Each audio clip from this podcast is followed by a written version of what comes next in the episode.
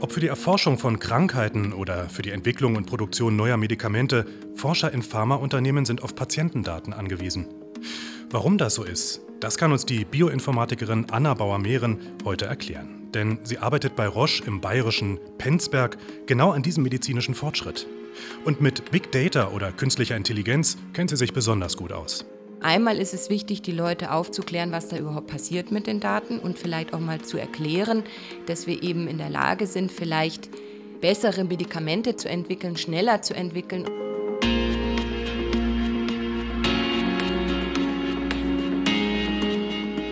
Die VFA Tonspur, ein Podcast des Verbands Forschender Pharmaunternehmen.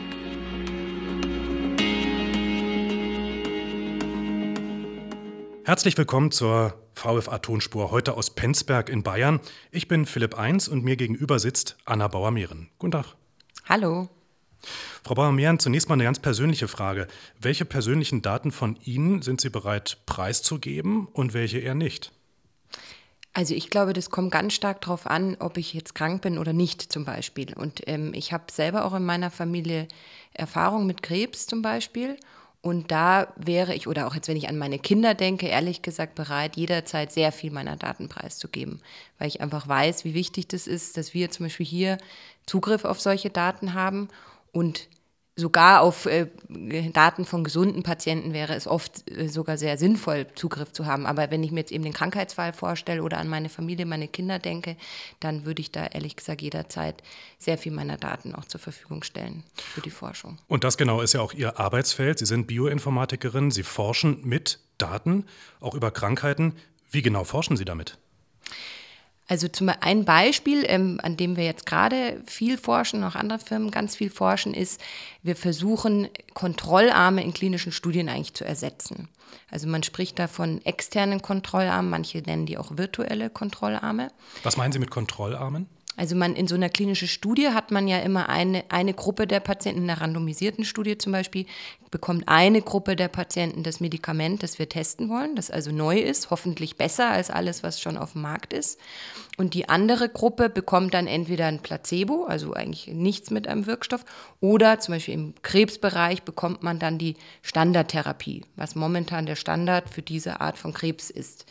Und dann wird natürlich verglichen, welche der zwei Gruppen kommt jetzt, spricht jetzt besser an, welche Gruppe hat welche Nebenwirkungen und über den Verlauf von so einer Studie kann man dann im Grunde entscheiden, ist dieses neue Medikament jetzt besser? Sollte ich das jetzt auf den Markt bringen oder ist es eigentlich nicht besser? Und dann wird auch die Forschung und Entwicklung eingestellt. Und wenn man jetzt in der Lage wäre, zu diesen Patienten, denen wir dieses neue Medikament, das hoffentlich ja besser ist, zu geben, einen sozusagen virtuellen Patienten zu matchen, indem wir eben auf Patientendaten zugreifen, die es schon gibt, dann müsste man eben nicht mehr diese Kontrollgruppe noch fahren, was dann hieße, dass einmal die Patienten alle, die hoffentlich neue, bessere Medizin bekommen und das andere, was natürlich der Vorteil ist, wir sparen uns Kosten und wir sparen uns auch ganz viel an der Zeit, weil es dann viel, viel schneller ginge, solche Medikamente zu entwickeln. Und angenommen jetzt eben diese neue, dieses neue Medikament ist so viel besser, dann könnte das wesentlich schneller auf den Markt kommen und so eben den ganzen anderen Patienten mit dieser speziellen Krankheit viel schneller helfen. Und das ist eigentlich, was wir uns da so erhoffen, dass wir ähm, schneller, günstiger diese besseren, hoffentlich besseren Medikamente eigentlich entwickeln können. Das heißt, was Sie vorschlagen, was Sie sich auch vorstellen, ist so eine Art künstlicher Proband, den Sie aus äh, Daten generieren können und den Sie als Daten bauen können. Da spielen noch andere Faktoren eine Rolle, habe ich den Eindruck, nämlich künstliche Intelligenz und Machine Learning. Mhm. Wie spielt das damit rein? Also einmal ist künstliche Intelligenz meistens dann sinnvoll, wenn wir relativ große Daten haben, wenn wir also versuchen, irgendwelche Muster in sehr großen Daten zu erkennen. Das ist mal so generell. Deswegen haben wir sehr breite Anwendungsfelder für künstliche Intelligenz, auch jetzt außerhalb von diesem virtuellen Kontrollarm. In dem virtuellen Kontrollarm-Beispiel wird es dann äh, super spannend, weil wir müssen ja zu jedem Patienten in unserer Studie den bestmöglichen Digital Twin oder wie man es nennen will, da gibt es ganz viele Begriffe, aber wir, wir, reden davon Matching. Also wir möchten ja den möglichst ähnlichen Patienten matchen, der also wirklich vergleichbar ist, der dann eben die Standardtherapie äh, zum Beispiel bekommen hat. Und für dieses Matching, das ist nicht so ganz so trivial, weil theoretisch müsste man ja wirklich alles, was ich über meinen Patienten in der Studie weiß, nehmen und dann mit, gegen alle Daten, die ich von diesem Patienten aus den Daten habe, matchen. Und da brauche ich dann wieder Methoden aus sozusagen künstlichen Intelligenz, um bestmöglich diese Patienten zu matchen. Das heißt, der Computer hilft Ihnen dabei, dass diese Daten und die, dieser künstliche Proband praktisch mit der Realität wieder in Einklang kommt? Kann man das so sagen? Genau, dass wir sozusagen wissen, wer ist der beste Match aus unseren Daten, zu dem ich meinen echten Patienten vergleichen kann und dann wirklich die besten Schlussfolgerungen auch über mein Medikament, was ich da gerade entwickle, treffen zu können. Genau. Damit dieser, ich nenne ihn mal den Probanden aus dem Computer, damit der auch wirklich realitätsnah ist, brauchen Sie aber auch wirklich viele Daten. Und wo bekommen Sie diese Daten her? Also eine, eine, natürlich ist es, genau, wie Sie gesagt haben, wir brauchen möglichst viele Daten und je besser sozusagen der Patient charakterisiert, beschrieben wird durch die Daten, desto besser kann ich eigentlich matchen. Was wir jetzt zum Beispiel gemacht haben, wir haben ähm, vor ein paar Jahren haben wir die Firma Flatiron gekauft aus den USA und diese Firma wiederum, die nehmen die Patientenakten von Onkologie, also von Krebspatienten, bringen die in eine elektronische Form und machen ganz viel sogenannte Datenkuration. Also das heißt, die machen einmal mit auch Machine Learning Methoden, aber eben auch mit sehr viel manueller Arbeit machen die diese Daten so hochwertig, dass wir die wirklich für uns in der Forschung nutzen können. Und im Grunde steckt dann in solchen Daten steckt alles drin, was über so einen Patienten in einem Krankenhaus erfasst wird. Also da sind zum Beispiel drin, was für Diagnosen, was für Medikamente hat er bekommen, also wie wurde der behandelt, auch über die Zeitraum der Krebs, zum Beispiel Krebserkrankung. Ne? Man fängt ja an mit einer Therapie oder vielleicht einer Operation, dann wird, kommt die erste Therapie, die funktioniert vielleicht nicht, dann muss eine Zweitlinientherapie begonnen werden und so weiter. Ne? Das kann man über viele Jahre sich dann angucken. Ähm, und das machen die, also die äh, tun sozusagen alle diese Daten in eine schöne Datenbank packen, die wir dann wiederum mit eben Methoden der künstlichen Intelligenz zum Beispiel extrahieren können. Und das ist sehr, sehr wertvoll, weil diese Daten, dadurch, dass da auch nochmal jemand wirklich drüber guckt und wirklich die Qualität checkt, einfach einen sehr hohen Wert haben für uns. Das heißt aber letztendlich bekommen Sie äh, diese Daten aus den USA. Warum mhm. aus den USA? Das liegt vor allem daran, dass in den USA es erlaubt ist, demjenigen, der diese Daten erfasst, also in dem Fall ist es dann diese Firma Flatiron, die Daten also auch zum Secondary Use, sagt man, also Sekundärgebrauch, weiter zu verkaufen oder, oder zur Verfügung zu stellen. Und das ist jetzt ein Modell, was jetzt zum Beispiel in Deutschland nicht funktioniert. Weil hier gehören die Daten ja dem Patienten. Und das heißt, da müsste man da ein bisschen anders dran gehen. Da würde jetzt genau dieses Businessmodell von dieser Firma nicht funktionieren könnte man sich natürlich andere ähm, Businessmodelle vorstellen, wie man das hier machen könnte. Aber das ist eigentlich so einer der Hauptgründe. Und natürlich ist ein anderer Grund auch, dass viele Länder noch sehr hinterher sind mit der Digitalisierung der Patientenakten. Also in vielen Ländern, inklusive Deutschland, ist ja immer noch sehr viel in, auf Papier und noch gar nicht in digitaler Form erhältlich. Und da sind natürlich andere Länder wie auch die USA vielleicht schon ein bisschen weiter. Sie sagen ja, in den USA ist man da in der Hinsicht weiter. Andererseits ist es natürlich auch ein Spannungsverhältnis. Also auf der einen Seite braucht man eben Daten für medizinischen Fortschritt, für medizinische Forschung, wie Sie es gerade beschrieben haben. Auf der anderen Seite wird in Deutschland Datenschutz eben sehr hoch geschrieben. Können mhm. Sie das dennoch verstehen? Mhm. Also ich, ich sag mal so, ich habe generell denke ich, dass der Datenschutz ist ja was sehr Wichtiges und das macht ja auch sehr viel Sinn. Ich glaube nur, was meiner Meinung nach ein bisschen, was ich zumindest ein bisschen kritisch sehe, ist, wie viel um dieses Thema diskutiert wird und nicht mal einfach Modelle ausprobiert werden.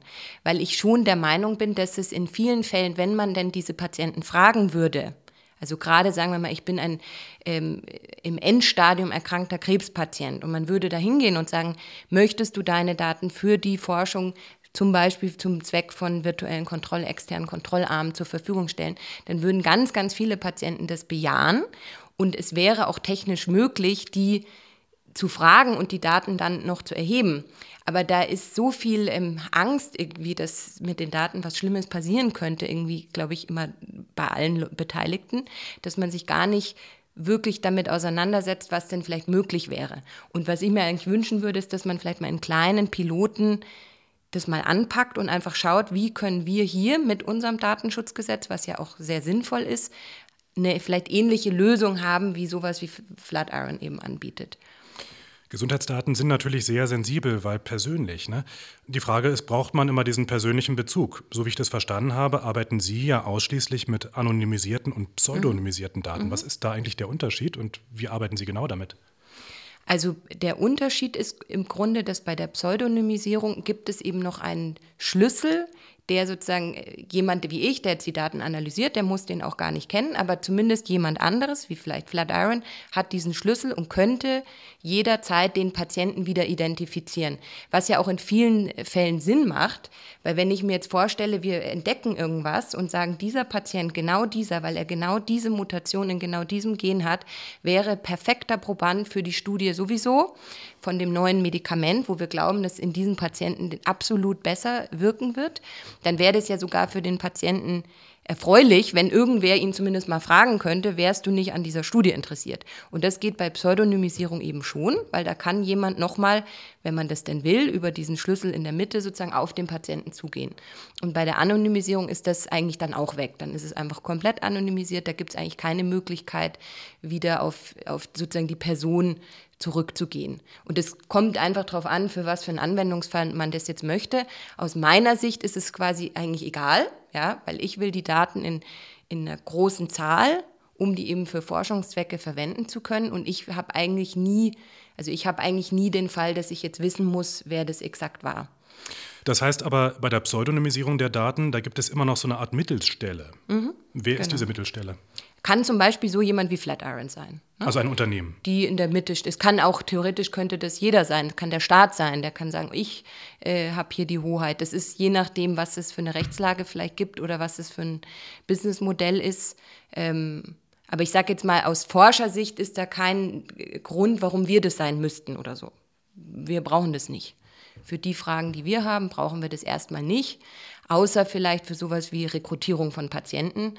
Und da, wie gesagt, da gibt es ja auch Mechanismen, dass man die Patienten vorher fragt, willst du denn äh, nochmal angesprochen werden, falls da jemand was findet oder möchtest du nie wieder kontaktiert werden? Also auch das wird zum Beispiel abgefragt, wenn man ähm, Daten erhebt, kann man ja fragen, wie möchtest du das? Und da kann jeder Patient im Grunde das ja selber entscheiden.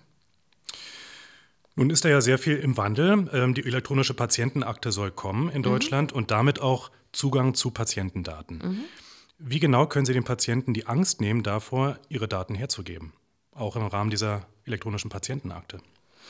Also ich denke eben einmal ist es wichtig, die Leute aufzuklären, was da überhaupt passiert mit den Daten und vielleicht auch mal zu erklären, dass wir eben in der Lage sind, vielleicht bessere Medikamente zu entwickeln, schneller zu entwickeln und so natürlich Angehörigen der Patienten oder dem Patienten selber eigentlich auch schneller zu helfen. Das ist, glaube ich, einmal ganz wichtig, dass da Ängste abgebaut werden. Was passiert denn jetzt mit diesen Daten? Auch sicherzustellen, dass die nicht irgendwo bis in alle Ewigkeit äh, gespeichert werden müssen. Auch das ist ja nicht, nicht unbedingt nötig. Ja? Also ich glaube, das ist ganz wichtig, irgendwie diese Ängste mal abzubauen Mm, und das andere ist, die Leute müssen einfach, ich glaube, Transparenz ist wichtig. Ich will halt wissen, was mit meinen Daten passiert. Und ich glaube, auch da ist jetzt in heutigen Zeiten, jeder hat ein Smartphone, wäre das sehr einfach technisch umzusetzen. Ich stelle mir das so vor, dass dann jemand da halt eine Nachricht auf sein Smartphone kriegt, du, deine Daten wären jetzt ehrlich gesagt super für die Studie X äh, von der Firma sowieso im Bereich Krebsforschung. Äh, hast du da Interesse, dass die freigegeben oder nicht? Und dann hat man irgendwie volle Transparenz. Man weiß, aha, dafür wird es verwendet und kann dann aber auch vielleicht jederzeit Nein sagen. Und das ist sozusagen aus, ich bin ja jetzt auch in der Forschungsinformatik, aus technologischer Sicht ist das ja alles schon möglich heute, ja, aber es ist einfach ein bisschen, viele Leute haben halt Angst. Und ich glaube, wenn man da parallel Ängste abbaut, aber eben Transparenz schafft, was passiert denn genau mit diesen Daten, dann glaube ich, dass sehr viele Leute ehrlich gesagt da offen wären. Und ich glaube, es ist sogar im Gegenteil ein, ein, hohes Risiko, wenn man da eben nicht dran arbeitet in Ländern wie Deutschland, dass irgendwann Leute ihre ganze DNA, ihre ganzen Informationen irgendwo ins Ausland schicken, an irgendeinen Provider, der halt eine schöne App hat, ja, und dann sind die Daten eh sonst wo. Also ich glaube ehrlich gesagt, sogar Länder mit einem guten Datenschutz wie Deutschland haben da ehrlich gesagt auch eine Verantwortung, sich mal zu überlegen, wie kann ich das denn sinnvoll regeln. Und deswegen hoffe ich, dass sich jetzt da eben auch mit den neuen Gesetzen und, und der neuen elektronischen Patientenakte da eigentlich ganz viel tut. Nun sind wir schon in der Zukunft und mal angenommen, wir hätten jetzt eine Glaskugel und würden mal reinschauen. Was glauben Sie, wie Big Data und künstliche Intelligenz jetzt Ihren Forschungsbereich, die medizinische Forschung, in den nächsten zehn Jahren verändern wird? Also ich glaube, jetzt in den nächsten zehn Jahren werden wir eben mehr mehr von diesen äh, Sachen wie mit externen Kontrollarmen sehen. Ich glaube, wir werden eben in der Lage sein, viele Krankheiten noch besser zu verstehen, einfach weil wir mehr auf diese Patientenakten zugreifen können, weil wir vielleicht auch mehr ähm, Realtime-Data von so Patienten sammeln können. Also zum Beispiel Stichwort äh, Smartwatches oder Fitnessarmbänder, wo ja sehr, sehr viele Daten auch über, über die Patienten eigentlich in Realtime erhoben werden. Und auch da steckt ja viel Information drin. Also ich erhoffe mir eigentlich durch diese Kombination von diesen Daten, die wir über Patienten auf allen möglichen Levels erheben können, dass wir bessere Medikamente tatsächlich herstellen können die Gründe von vielen Krankheiten auch besser verstehen und deswegen bessere zielgerichtete Therapien machen können. Und so ganz in die Future, ich glaube, das ist sicher noch nicht in zehn Jahren, denke ich schon, dass wir auch Richtung mehr präventiv dann arbeiten können. Ne? Dass man einfach viel früher vorhersagen kann, was einen erwarten wird und dann auch viel früher eben eingreifen kann. Sie meinen, welche, welches Potenzial für Erkrankungen es zum Beispiel genau. gibt? Mhm. Also auch mit der Diagnostik eben viel mhm. früher, schon früh, äh, Früherkennung, viel bessere Früherkennung und dadurch viel früher mit vielleicht auch schonenderen Therapien behandeln zu können. Das wäre eigentlich so die wirkliche Vision. Also das ist zumindest, wo wir hier auch stark wirklich äh, dran arbeiten, an sogenannter personalisierter Medizin, sodass wirklich wir irgendwann dahin kommen, dass jeder Einzelne genau die Therapie bekommt, die auch wirklich funktioniert und eben keine oder sehr wenige Nebenwirkungen hat. Das wäre so die lange Vision, wenn Sie jetzt überlegen in der näheren Zukunft, was ist wirklich so am drängendsten jetzt gerade für Ihre Arbeit? Was wäre das? Also was jetzt momentan uns einfach ganz stark beschäftigt, ist, wie kriegen wir eigentlich diese ganzen Daten zusammen? Ja, weil einmal werden jetzt diese Patientenaktendaten, das ist einfach noch ein Riesenthema, weil dann eben noch nicht alles digitalisiert ist. Wie kriege ich dann die Daten eigentlich integriert? Das heißt, es gibt ja dann noch Daten über die Patienten, die vielleicht nur der Arzt erhebt.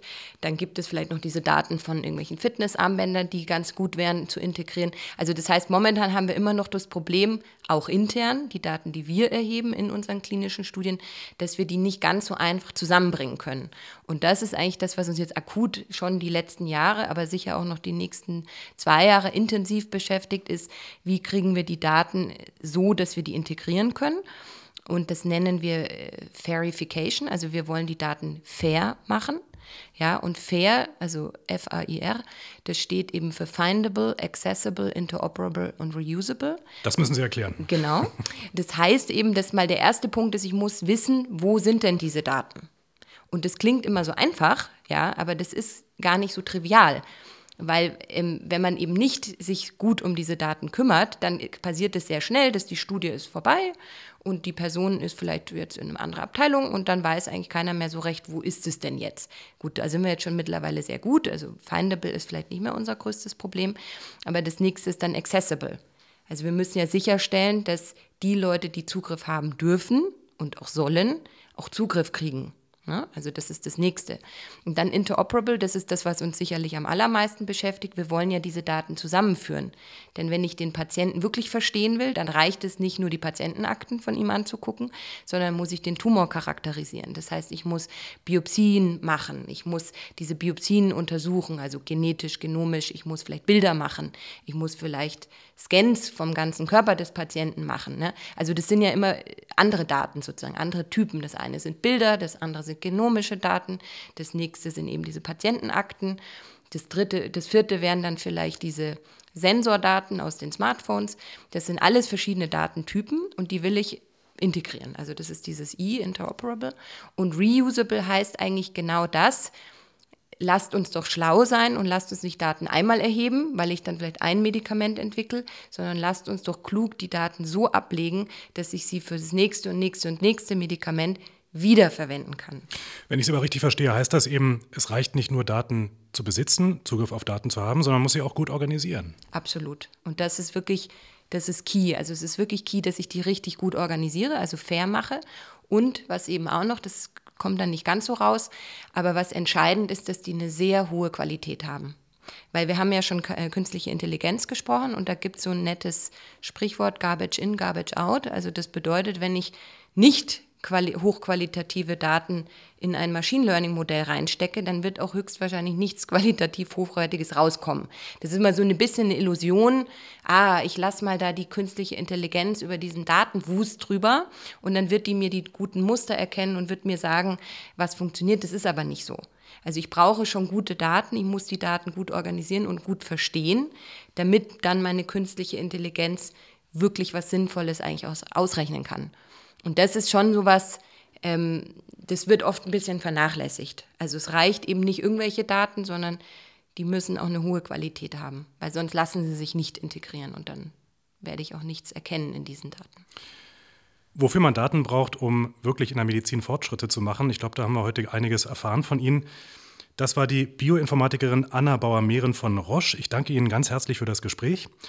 Und auch ich sage Tschüss und schönen Dank fürs Zuhören. Am Mikrofon verabschiedet sich Philipp 1.